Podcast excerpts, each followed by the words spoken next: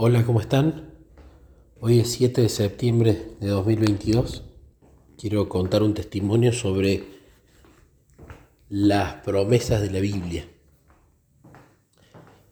Voy a dar contexto porque tiene que ver con algo que Jesús me venía repitiendo y yo nunca terminé de practicarlo ni de hacerle caso. Y creo que demuestra un poco la paciencia que nos tiene y la perseverancia que tiene cuando nosotros somos un poco cabeza duras. Hace más o menos dos años y medio, poquito antes de que me case, Jesús me hizo el regalo de traer momentos horas con Cristo a la iglesia y vino Moasir. Entonces Moasir yo no lo conocía, simplemente tenía muy buenos comentarios de, Dani Muñoz, que fue quien me llevó a, Jesús. Y entonces Moacir fue a parar a mi departamento. Y allí no solamente nos hicimos amigos, sino que, que, bueno, se dio una relación de amistad en cuanto a que congeniamos muy bien y en cuanto a, a que nos gustaba hablar de temas espirituales muy linda. Y en uno de esos momentos que empezamos a ir a pasear por algunos lugares de Córdoba, con él y con su hijita Samira, em, fuimos a un lugar donde vendían libros cristianos y de repente había una Biblia que se llamaba la Biblia Promesas. Y esta Biblia Promesas era bastante especial, era una Biblia que por fuera no era atractiva, era chiquita, pero que por dentro tenía algo que no había visto en ninguna otra Biblia. Tenía marcado en un color distinto todas las promesas de la, de la Biblia, más de 1800. Y además tenía marcado de qué se trataba cada una de esas promesas y cuál era la condición para su cumplimiento. Cada libro tenía en su introducción todas las promesas que tenía ese libro, a quién iban dirigidas, de qué tipo eran. Y al final de la Biblia tenía una lista ordenada alfabéticamente sobre los títulos de cada promesa, por, por, ejemplo, promesa de abundancia, promesa de trabajo, promesa de curación, promesa de eh, que la oración es escuchada, etc. Y allí iba citando todos los versículos donde habían promesas allí. Y recuerdo que cuando vi esta Biblia me sentí atraído a comprarla. Y Moacir cuando, cuando la vio se puso muy contento porque él tenía una Biblia que creo que había perdido, donde él las distintas promesas que iba encontrando las anotaba y oraba utilizando esas promesas por otras personas y por él y su familia. ¿no? Entonces no sabía que había algo así. Entonces compramos esas Biblias y cuando ya Moacir se fue y ya pasaron, pasaron algunos días, eh, yo empecé a preguntarle a Jesús qué propósito tenía con este tema de las promesas, por qué me había traído tanto el tema de las promesas. Y lo conté en algún testimonio hace ya bastante tiempo, que hubo un día donde no me sentía con, ganas de orar, con ganas de estar con Él, y estaba solamente orando y contándoselo, y vino esta impresión en mi mente de buscar promesas en mi palabra y orar con esas promesas, reclamarlas. Entonces fui a buscar promesas para recibir el Espíritu Santo y empecé a leer estos textos, a meditarlos y a reclamar estas promesas con un sentimiento de tranquilidad porque sabía que como Dios no es mentiroso, si Él eso lo prometió, y yo estaba justamente pidiendo el Espíritu Santo, Él me lo iba a dar. Y luego de un rato de reclamar esa promesa, la verdad que Tenía esa paz que sobrepasa todo entendimiento, estaba tranquilo. Tenía ganas y hambre de Jesús. Y entonces allí empecé a pensar, acá hay algo especial en reclamar sus promesas. La cuestión es que con el tiempo, y seguramente mi descuido y el enemigo, empecé a dejar de leer esa pequeña Biblia y a meditarla y a reclamar esas promesas. Y luego la terminé regalando. Y cuando la regalé, eh, no me sentí bien. Sentí que estaba justamente regalando algo que Jesús me había regalado a mí para que lo use yo. Luego de esa época ya me había casado, ya estoy, estaba viviendo donde estoy viviendo ahora, vino la pandemia. Empezó a pasar este patrón que a veces ocurre en nuestra relación con Jesús, que empiezan a haber patrones de frases o de temas en lo que vamos leyendo ya sea en las historias que meditamos en la Biblia, en lo que leemos en la escuela sabática, en lo que encontramos por providencia en el día, empiezan como a haber patrones.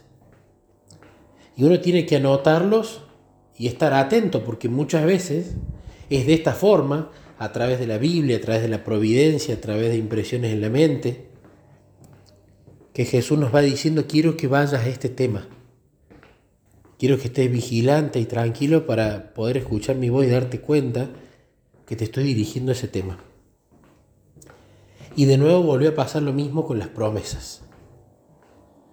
También lo grabé en un testimonio anterior. Terminé yendo a la misma librería a comprar la misma Biblia de las promesas. Esto había ocurrido, recuerdo cuando había tenido nuevamente una especie de desánimo espiritual y le preguntaba a Jesús qué quería que estudie, qué quería que lea, qué estaba pasando. Y él con el tiempo me empezó a guiar a las promesas, promesas, promesas, promesas. Todo el tiempo era el mismo.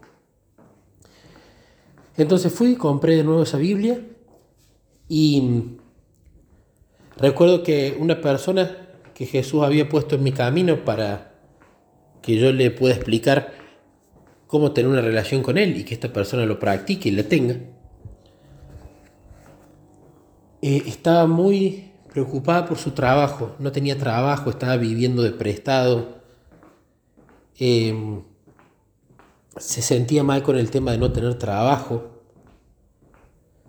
pero esta persona estaba bien perseverante en la relación oraba por un trabajo, oraba para que Jesús cambie su vida.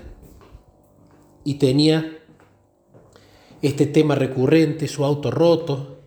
Él tenía un servicio de remis, que fue así como yo lo, lo, conocí. Él trabajaba para un servicio de remis, de taxi. Y tenía su auto roto, no tenía plata para arreglarlo. La estaba pasando mal. Entonces cuando compré esta Biblia de las promesas, Recuerdo que lo primero que pensé fue, Jesús, voy a pensar en personas que vea que estén en necesidad y buscar promesas para reclamarlas por ellos. Porque creo que justamente orando la palabra es realmente la oración correcta. Porque uno está reclamando algo que ya está prometido ahí. Y está seguro que eso tanto sus condiciones como el contenido de la promesa, lo inspiró Dios. Y no es que uno está eh, reclamando algo que se imagina o tiene la opinión de que Dios lo debería haber prometido. Y por sobre todas las cosas, siempre es más seguro reclamar promesas para otro que para uno mismo. Porque para uno mismo puede tener el problema del egoísmo dependiendo de lo que pidamos. Y si bien para otros también pueden tener el problema del egoísmo, como por ejemplo cuando uno pide para su esposa o para un hijo, quizás puede estar pidiendo egoístamente porque uno los ama. Pero cuando pide para una persona que uno no tiene una relación tan fuerte como una esposa o un hijo, y además está reclamando una promesa, creo que es bastante más seguro afirmar que eso está mucho más alineado a la voluntad de Dios. Entonces me fui a esta Biblia y fui al, al final, al tópico de los temas, fui a buscar trabajo y empecé a reclamar por varios días y a charlar con Jesús para este, este hermano que él le proveyera trabajo. La cuestión que no fue inmediato. Y en un momento dejé de orar por esto. Pero Jesús había escuchado las oraciones, había escuchado el reclamo de sus promesas, que fueron allí escritas para nosotros. Y le consiguió un trabajo en otra provincia, pudo vender el auto, se pudo radicar en otro lado, pudo comenzar de nuevo y hasta el día de hoy, si bien tiene sus luchas como todos las tenemos, está con trabajo y empezó una nueva vida. Pero ¿qué pasó? Volví a descuidar el asunto y otra vez a otra persona que había venido a pedir a casa, como la vez anterior, le regalé esta Biblia porque no la estaba usando. Y cuando la regalé me volvió a pasar lo mismo. Si bien era un buen gesto regalar una Biblia a alguien que no tenía el dinero para adquirirla, tenía otras Biblias que podría haberle dado y le di esta. Y de nuevo volvió ese sabor amargo de volviste a regalar lo que yo te regalé y lo que quería que uses. Desde ese tiempo, al poco tiempo que la regalé, volvió a pasar lo mismo. Todo el tiempo la palabra promesas por todos lados, todo el tiempo lecturas sobre las promesas, todo el tiempo en la Biblia, en Elena de White, todo el tiempo. En la escuela sabática, en testimonios, todo el tiempo promesas, promesas, promesas. Hasta que decidí, viendo este asunto, hablar con Jesús y decirle a, a Jesús que no quería volver a fallar, que quería que me enseñe qué propósito tenía él con esto, por qué me insistía tanto en las promesas, por qué era tan insistente. Y yo le había fallado dos veces y no le quería fallar de nuevo. Entonces, primero fui a buscar a ver si Elena de White tenía algo al respecto. Y de repente vemos que hay un libro de ella que se llama Promesas para los últimos días. Y tiene promesas para los padres, promesas para los hijos, promesas para varias cosas, pero lo que más me impactó fue la parte del prólogo donde tiene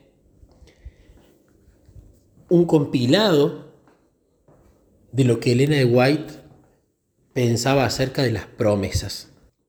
Lo voy a leer porque no son muchas. Dice en A fin de conocerle, página 226, Dios conoce nuestras necesidades y ha hecho provisión para satisfacerlas. El Señor tiene un rico almacén con abundantes provisiones para sus hijos y puede darles lo que necesitan en todas las circunstancias. Entonces, ¿por qué no confiáis en Él? Ha hecho preciosas promesas a sus hijos a condición de que obedezcan fielmente sus preceptos. Entonces acá vemos que tienen condiciones y que nos las hizo para nosotros. Un punto importante. A fin de conocerle página 2.15, nosotros deberíamos tomar las promesas de Dios una por una y examinarlas estrechamente por todos lados para apoderarnos de su riqueza y ser aliviados, consolados y fortalecidos por ellas. Dios ha provisto para todos el consuelo que el alma necesita. Fíjense que acá habla de tomar una por una y examinarla estrechamente por todos lados.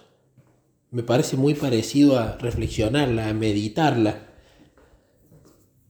a escudriñarla un buen tiempo a esa sola promesa. Testimonios para la Iglesia, tomo 5, página 630, dice que estas benditas promesas establecidas en el marco de la fe sean colocadas en la antecámara de la memoria. Ninguna fallará.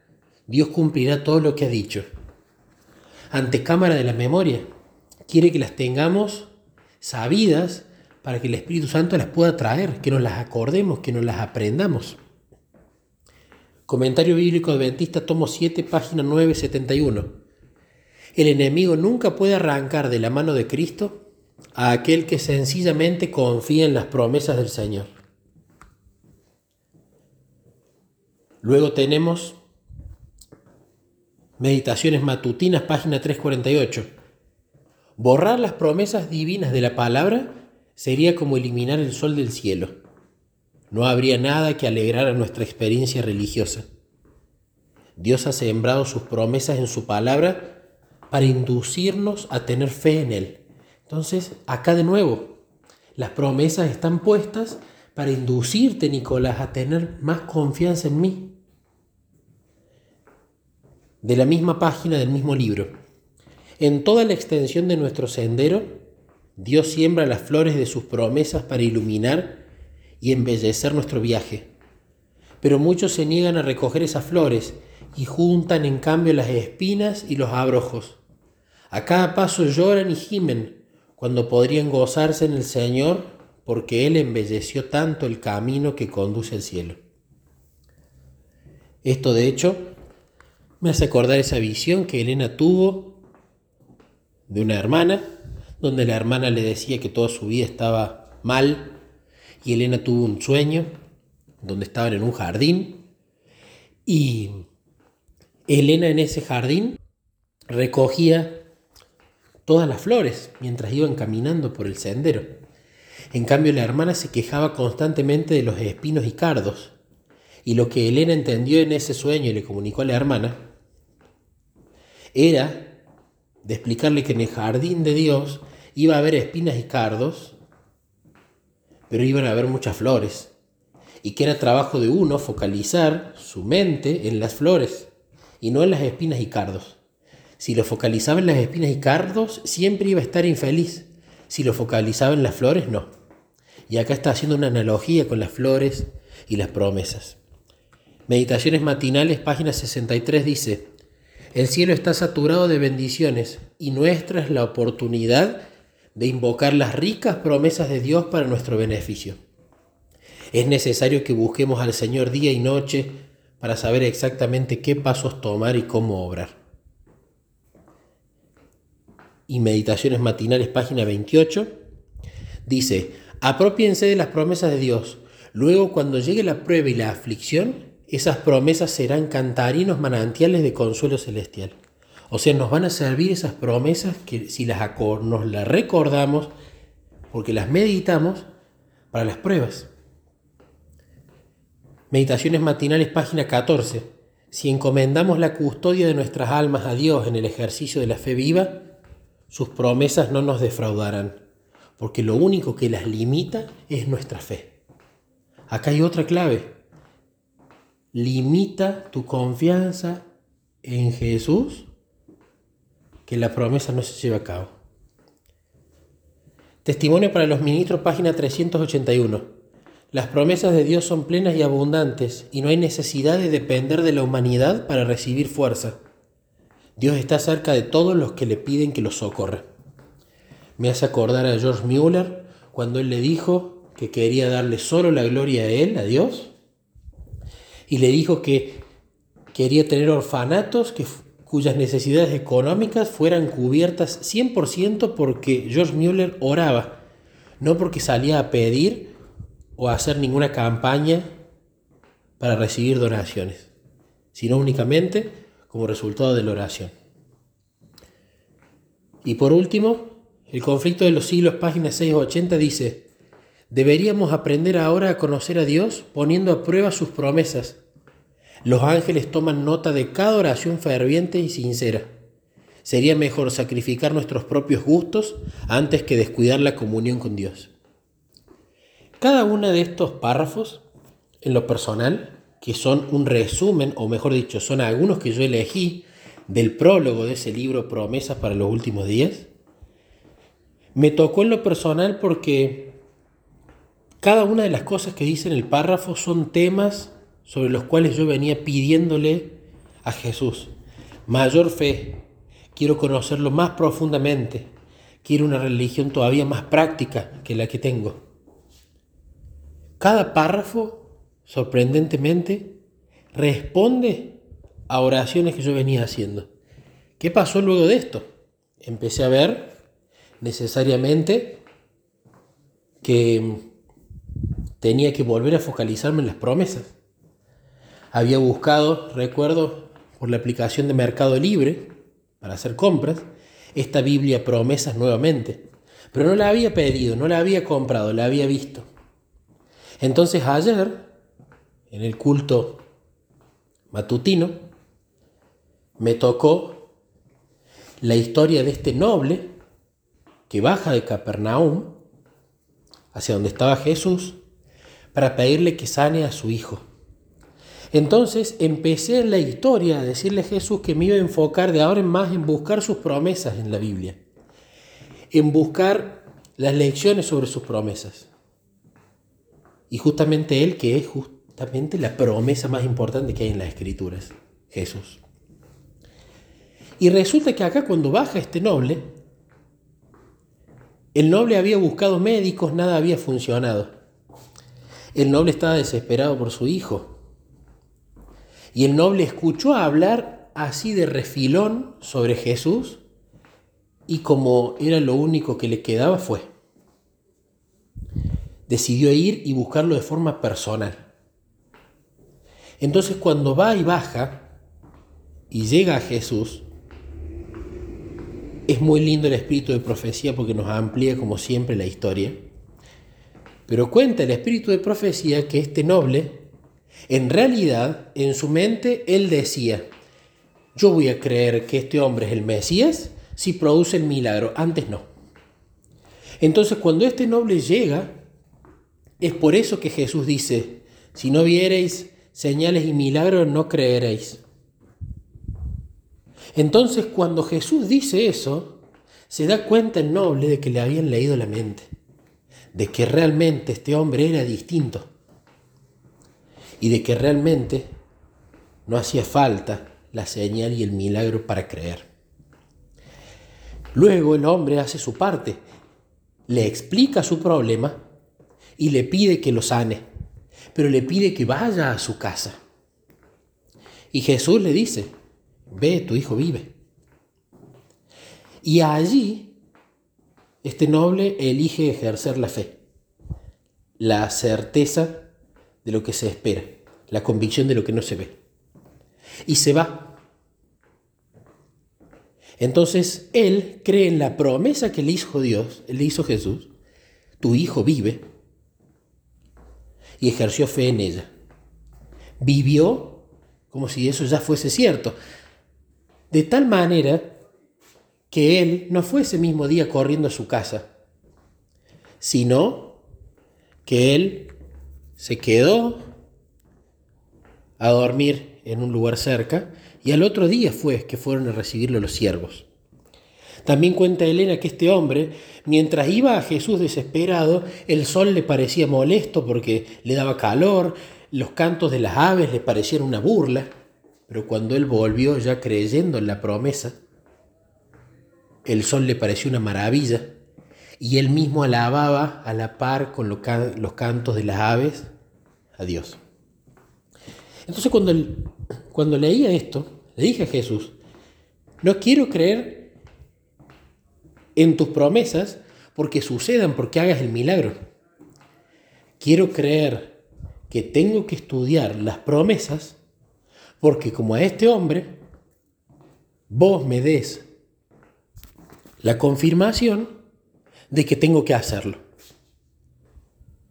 No quiero estudiar las promesas porque veo que son como expendedoras de milagros, no, sino estudiar las promesas porque vos me lo estás pidiendo. Y como este hombre, me gustaría saber si tengo que finalmente hacer esto. Cuando terminé de hacer la oración, no pasaron ni 20 segundos y sonó mi celular. Voy al celular y me salta una, notificación que dice, termina de comprar la Biblia de las promesas. Así que allí sonreí, me emocioné, se me puso la piel de gallina, le agradecí a Jesús y le obedecí. Aquí tengo nuevamente la Biblia promesas y no quiero fallarle esta vez y regalarla. ¿Cómo la voy a usar? No lo sé. ¿Qué quiere Jesús que haga con las promesas? No lo sé. Y eso me genera incertidumbre, porque yo soy una persona muy estructurada. Y no me gusta cuando no sé qué va a pasar. Pero acá estamos. ¿Por qué cuento este testimonio? Primero, para gloria de Dios. Número dos, porque la verdad nunca pensé que las promesas eran tan importantes. Incluso me lleva a pensar que la profecía son justamente promesas de Dios de lo que va a suceder, a pesar que no sepamos cuándo ni exactamente cómo, pero son promesas de Él. Tercero, porque sería bueno analizar cada uno en su vida qué es lo que quizás Jesús ha estado queriendo decirte o que hagas, y uno al principio quizás lo empezó pero lo deja y Jesús insiste, y uno volvió y lo deja, pero Jesús insiste. Porque realmente eso va a ser para bendición nuestra y para bendición de otras personas.